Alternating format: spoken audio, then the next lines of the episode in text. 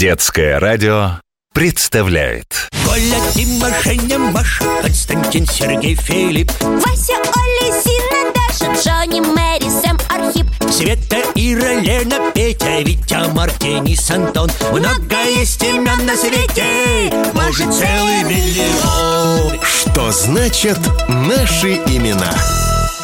Интересно, займет первое место или нет? Кто займет? Какое место? Ты э, о ком? Да моя подруга.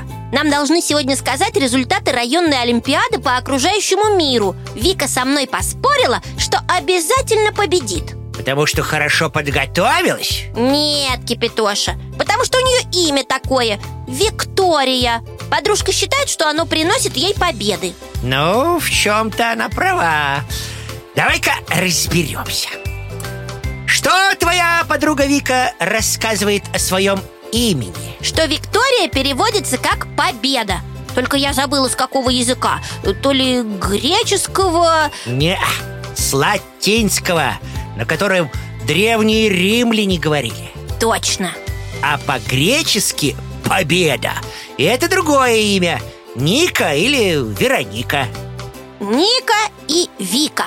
Оказывается, одно и то же имя, но на разных языках. Да еще и в рифму В каких-то странах Викторию ласково называют Тори или Вики. Тори? Ни за что бы не догадалась, что это Виктория. Ну и не забывай, что есть еще и Виктор. Победитель! Это имя прям для полководца или короля какого-нибудь. Кстати, один из них Виктор Эммануил Точнее, Витторио Эммануэле II Был такой итальянский король. Его называют там отцом Отечества Потому что он объединил страну Правил в 19 веке. А в Великобритании в это время была королева Виктория. Совершенно верно. В честь которой назван один из самых больших водопадов мира. Водопад Виктория в Африке Есть и другие известные люди с этим именем. Виктор Васнецов Прекрасный художник.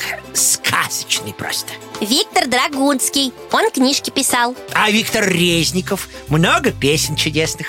Например, про динозавриков А она часто звучит на детском радио. Так что все они по-своему победители в своем деле. Теперь я уверена, что и моя подруга Вика получит приз в Олимпиаде Что значит наши имена?